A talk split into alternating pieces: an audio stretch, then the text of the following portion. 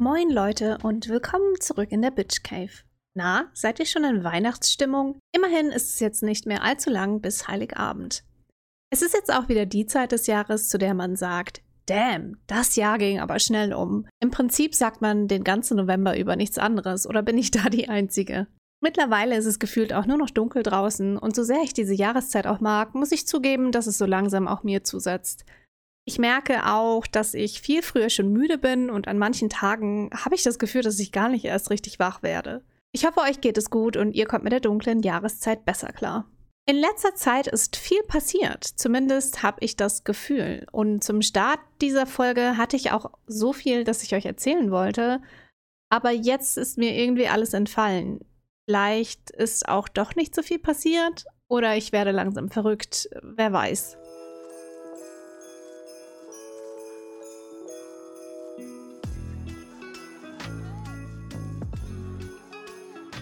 Eine Sache, die mir aber jetzt gerade wieder einfällt, ist mein Social-Media-Konsum.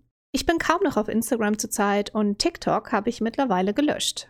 Ich schaue noch Videos auf YouTube und bin ab und an mal auf Twitch unterwegs. Und sogar meine Pinterest-Aktivität ist fast bei Null. Und das sage ich so mit einem Lächeln, weil ich war schon hart Pinterest-süchtig. Also ich habe sehr viel Zeit am Tag auf dieser Seite bzw. auf dieser App in dieser App, um diese App herum verbracht. Jetzt habe ich aber Pinterest vom Handy gelöscht, denn es wurde zuletzt einfach zu viel. Neben TikTok habe ich aber auch Amazon von meinem Handy gelöscht. Ja, das ganze Amazon, nicht nur die App. TikTok, Amazon, Pinterest, About You ähm, und irgendeine andere App noch, die mir gerade nicht einfällt.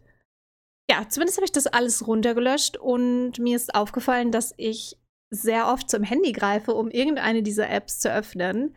Sie ist dann aber eben nicht da und dann will ich immer auf Instagram gehen und kann mich dann aber in diesem Prozess davon abhalten und denke mir, hm, was will ich überhaupt auf Instagram? Und dann mache ich das Handy wieder aus. Beziehungsweise sperre es halt. Ich kann jetzt nicht wirklich sagen, ob es eine gravierende Auswirkung auf mich hat, dass ich weniger auf Social Media unterwegs bin. Was sich auf jeden Fall geändert hat, ist, dass ich in diesem Monat nicht so viel gekauft habe. Das war nämlich wirklich ein Problem für mich. Also, dass ich dann irgendwie aus Langeweile auf Amazon rumgescrollt habe oder auf About You. Und dann kommt man früher oder später auf irgendwas, bei dem man sich denkt, oh, das sieht nützlich aus. Vielleicht äh, kaufe ich mir das. Es sind ja nur 10 Euro. Und so hat sich das dann oft irgendwie summiert. Vielleicht ein kleiner Unterschied, den ich feststellen konnte, ist, dass ich weniger mit Unsicherheit zu kämpfen habe.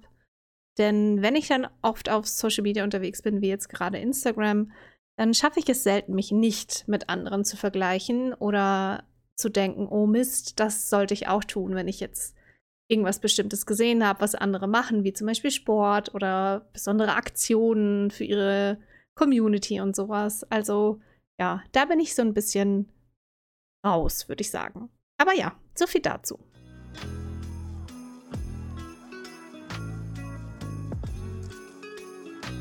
Ansonsten haben sich die letzten Wochen ziemlich gleich angefühlt. Zuletzt habe ich mich etwas ausgebrannt gefühlt, wobei ich nicht ganz weiß, ob das der richtige Begriff ist. Ich finde, ausgebrannt ist zu viel gesagt, da vielleicht eher erschöpft. Ich denke, das passt besser. Die Dinge, die meinen Tag zu füllen, haben sich sehr monoton angefühlt, obwohl jetzt nichts dabei ist, was ich nicht gerne mache. Meine Arbeit macht mir Spaß, ich schaffe es auch immer noch, mich regelmäßig zu bewegen, was mir auch Spaß macht. Ich habe wieder viel Freude am Streamen gefunden. Aber ja, irgendwie ist es jeden Tag das Gleiche. Und dann auch noch dieses ständige Zuhause sein. Das hat mich so ein bisschen erschöpft oder erschöpft mich gerade. Und ich habe so das Gefühl, dass ich keine Quelle für Kreativität habe. Ich wollte letztes Wochenende eigentlich Familie besuchen gehen, aber es gab zwei Covid-Vorfälle und damit ist das eben ins Wasser gefallen. Und das hat mich ziemlich runtergezogen, weil ich mich wirklich darauf gefreut habe, endlich mal wieder rauszukommen. Bin das Stadtleben aktuell etwas leid, vor allem weil ich eh nur drinnen sitzen kann und dem beruhigenden Klang der Autos lausche. Fast schon wie eine Kur, nicht? Es ist einfach ständig irgendwas los draußen. Sei es das Hupen, die vielbefahrene Straße direkt vor der Tür, dann ist hier in der Nähe eine Baustelle und naja, es summiert sich. Normalerweise höre ich recht viele Podcasts, aber auch das wurde mir in letzter Zeit zu viel. Ich fühle mich wie als wäre ich unter Strom und bin aktuell sehr ungeduldig in Gesprächen oder auch beim Zuhören. Etwas Gutes habe ich einmal geschafft und zwar habe ich meine Musikbox, nennt man das so, Musikbox, eine Box halt, ähm, in mein Arbeits- bzw. Schlafzimmer eingerichtet und höre jetzt öfter Musik, was sehr cool ist und mir irgendwie gefehlt hat, ohne dass ich es wusste. Laut Musik hören war früher etwas, das ich sehr oft gemacht habe. Und dann kam irgendwie so eine Phase, in der ich fast gar keine Musik gehört habe und viele Hörbücher und Podcasts eher gehört habe. Aber ja, es tut gut, mal wieder laut Musik zu hören. Ich glaube ehrlich gesagt auch, dass Podcasts, egal wie bedeutungsvoll sie sein können, manchmal auch einfach zu viel sind. Man konsumiert ja schließlich auch die Gedanken anderer, sagte ich, während ich meinen Podcast hier aufnehme.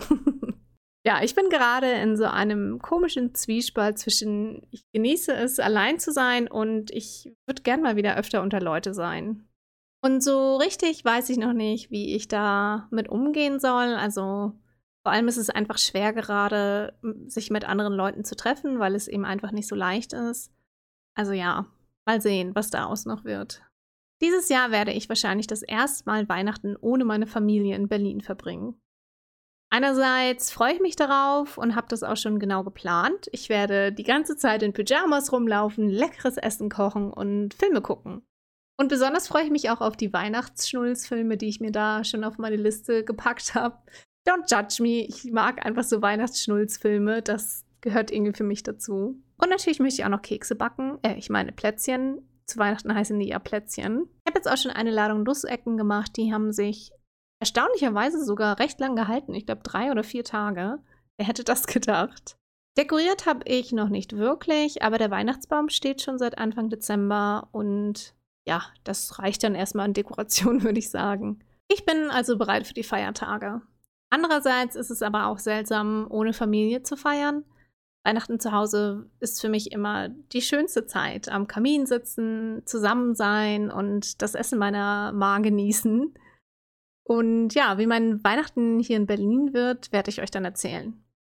Ich bin gespannt. Ich glaube, es wird jetzt nicht super schlimm. Es wird einfach nur anders. Ich wünsche euch auf jeden Fall schöne Feiertage und eine gemütliche Zeit, egal was ihr macht und wie ihr Weihnachten verbringt. Mit der Weihnachtszeit steht auch immer wieder der Geschenkestress vor der Tür. Ich bin ehrlich, ich habe es mittlerweile einfach aufgegeben, andere zu beschenken. Immerhin bin ich ja das größte Geschenk, oder? okay, jetzt mal im Ernst. Ich glaube, es ist eine Mischung aus Faulheit und noch mehr Faulheit. Natürlich finde ich es schön, beschenkt zu werden und ich mache auch gerne Geschenke, aber andererseits ist es mir einfach nicht mehr so wichtig wie damals als Kind. Da waren die Geschenke natürlich das Highlight, also der Kirchengang und das Festessen, das hätte ich beides easy auslassen können, um dann einfach direkt zu den Geschenken überzugehen. Hm, naja, wobei das Essen, das Essen war auch schon immer nice. für dieses Jahr spiele ich mit dem Gedanken, selbstgemachte Geschenke für Familie und Freunde zu machen. Ich dachte dabei an essbare Geschenke. Damit macht man, glaube ich, grundsätzlich nichts falsch. Und vielleicht dann noch eine Karte dazu oder so. Wie sieht's bei euch aus? Macht ihr lieber persönliche Geschenke? Ich meine, an einem Gutschein oder Geld ist grundsätzlich auch nichts falsch, würde ich sagen. So kann sich die Person ihr Geschenk selbst aussuchen und man muss sich am Ende keine Jammer anhören oder so. Ich habe auch an Gutscheine gedacht und gerade wenn man Freunde hat, die auch zocken, kommt so ein Steam-Gutschein eigentlich auch immer ganz gut. Ich möchte aber auch gerne mal loswerden, dass es auch fucking teuer ist, wenn man jedem ein Geschenk kauft, oder? Ehrlich gesagt muss ich aber auch sagen, dass mein Finanzmanagement auch einfach echt schlecht ist. Und Weihnachten kommt für mich jedes Jahr immer ganz plötzlich und ich habe dann immer auch irgendwie gar kein Geld, um jeden wirklich zu beschenken. Noch ein Grund für selbstgemachte Geschenke. Die sind nämlich oft etwas günstiger, würde ich jetzt zumindest mal behaupten. Kommt natürlich darauf an, was man macht. Zeitlich sind sie dafür vielleicht etwas aufwendiger, aber irgendwie ist das doch auch gerade das Schöne daran. Ich habe mir Zeit für dich und dein Geschenk genommen. Super, toll. Vielleicht ist es aber auch mein Cheap Ass, der gerade redet, wer weiß. Worauf ich hinaus wollte, ist dieser Geschenkewahn, der dafür sorgt, dass alle immer gestresst sind. Und ich denke, dass Winter bzw. Weihnachten eigentlich eher die Zeit ist, um runterzukommen, Entspannung zu finden und eben zusammen zu sein. Schade, dass wir sowas daraus gemacht haben.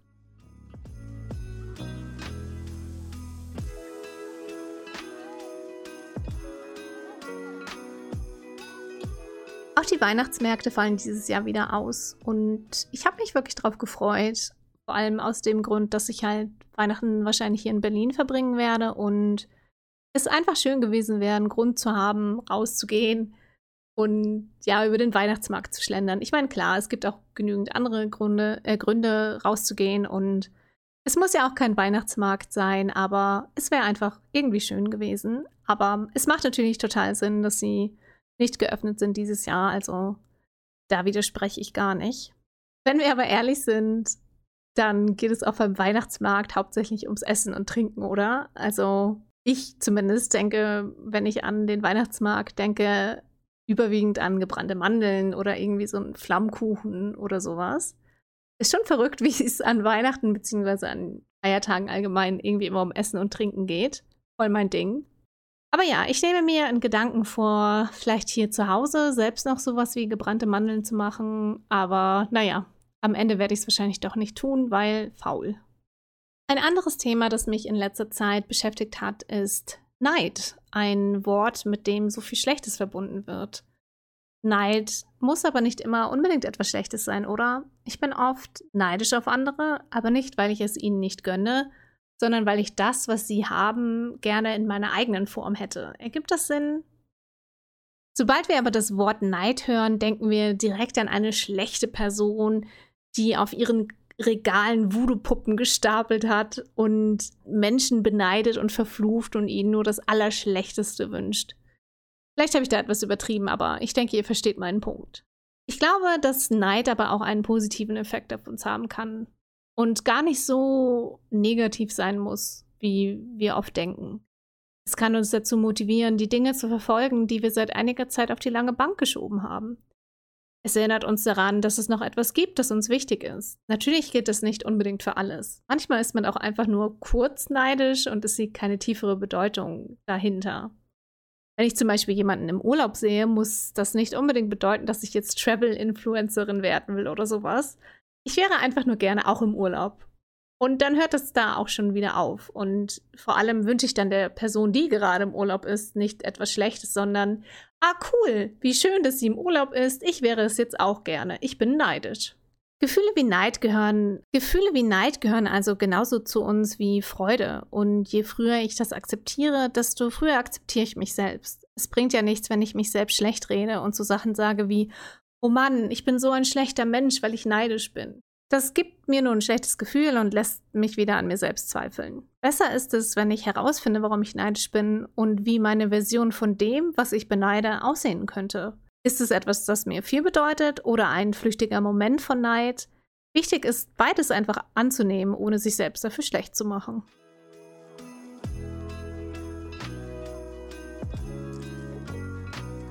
Mit Weihnachten ist auch das neue Jahr nicht mehr weit entfernt. 2022. Holy moly, wie die Zeit vergeht. Ich bin jetzt in einem Alter, in dem man das sagen kann, okay? Habt ihr irgendwelche Traditionen für Silvester? Bleigießen oder irgendwie sowas?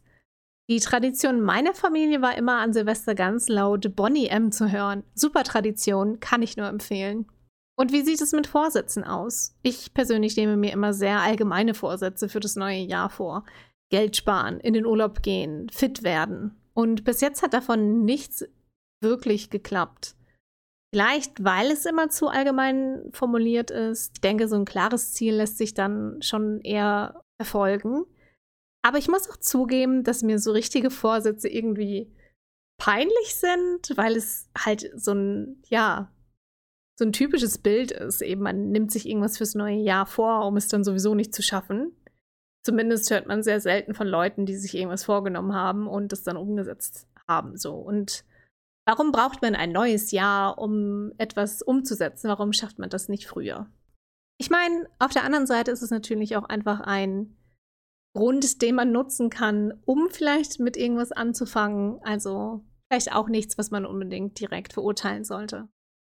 Noch habe ich mir zumindest keine Vorsätze fürs neue Jahr genommen. Vielleicht ändert sich das noch in den letzten Wochen vor 2022. Mal sehen. 2021 war in Retroperspektive ein sehr durchwachsenes Jahr für mich. Es sind sehr viele gute Dinge passiert, aber irgendwie auch sehr viele schlechte. Ich habe dieses Jahr angefangen, mich vegan zu ernähren, was ich dann sechs Monate lang geschafft habe. Dann habe ich es wieder so ein bisschen aufgegeben, dann wieder aufgegriffen, aber war einfach im Allgemeinen sehr froh darüber, dass ich es überhaupt mal ausprobiert habe. Aktuell ernähre ich mich überwiegend vegan, mit kleinen Ausnahmen zwischendrin. Also ja, ich bin noch nicht so 100% konsequent. Aber ich habe auch noch einige andere Dinge geschafft, die ich mir schon länger vorgenommen hatte. Ich habe einen Podcast gestartet, ich schreibe regelmäßig an meinem Buch, ich habe mir eine Sportroutine aufgebaut und ich habe abgenommen, wenn auch nicht so viel, wie ich wollte. Ansonsten hatte ich dieses Jahr sehr viel mit mir selbst zu kämpfen. Ich hatte das Gefühl, keinen richtigen Platz in der Welt zu haben, meine Zeit zu verschwenden und dass ich nichts Richtiges mache. Finanziell war es lange sehr schwer für mich. Ich konnte mich selbst lange nicht ernst nehmen und war drauf und dran, alles einfach hinzuschmeißen. Die Kurve habe ich mit meinem neuen Job gekriegt. Ich arbeite seit September in einem neu gegründeten Spielestudio und zwar als Narrative Designer. Ich bin dort verantwortlich für Quests und allgemein die Story des Games und habe mir damit einen kleinen großen Traum erfüllt. Ich wollte nämlich schon immer in der Spielebranche arbeiten und am liebsten eben irgendwas mit Schreiben bzw. Geschichten eben machen. Also ich glaube, der Traum kam damals auf, als ich Dragon Age gespielt habe. Einfach weil ich so fasziniert war von der Geschichte des Spiels. Und ja, wie gesagt, es ist einfach ein Traum, der dieses Jahr wahr geworden ist. Zu diesem Spielestudio, in dem ich arbeite, kann ich euch dann im neuen Jahr etwas mehr erzählen. Für heute bin ich am Ende meiner Gedanken angekommen. Ich hoffe, es war jetzt nicht allzu chaotisch. Bevor die Folge endet, möchte ich mich ganz aufrichtig bei allen bedanken, die jede Woche reinhören. Und vielen Dank auch für die lieben Nachrichten auf Instagram und auch im Stream. Dankeschön. Wirklich, das bedeutet mir sehr viel. Wie auch immer ihr euer Weihnachten verbringt, ich wünsche euch eine sehr schöne Zeit und kommt gesund ins neue Jahr. Bis dahin, macht's gut.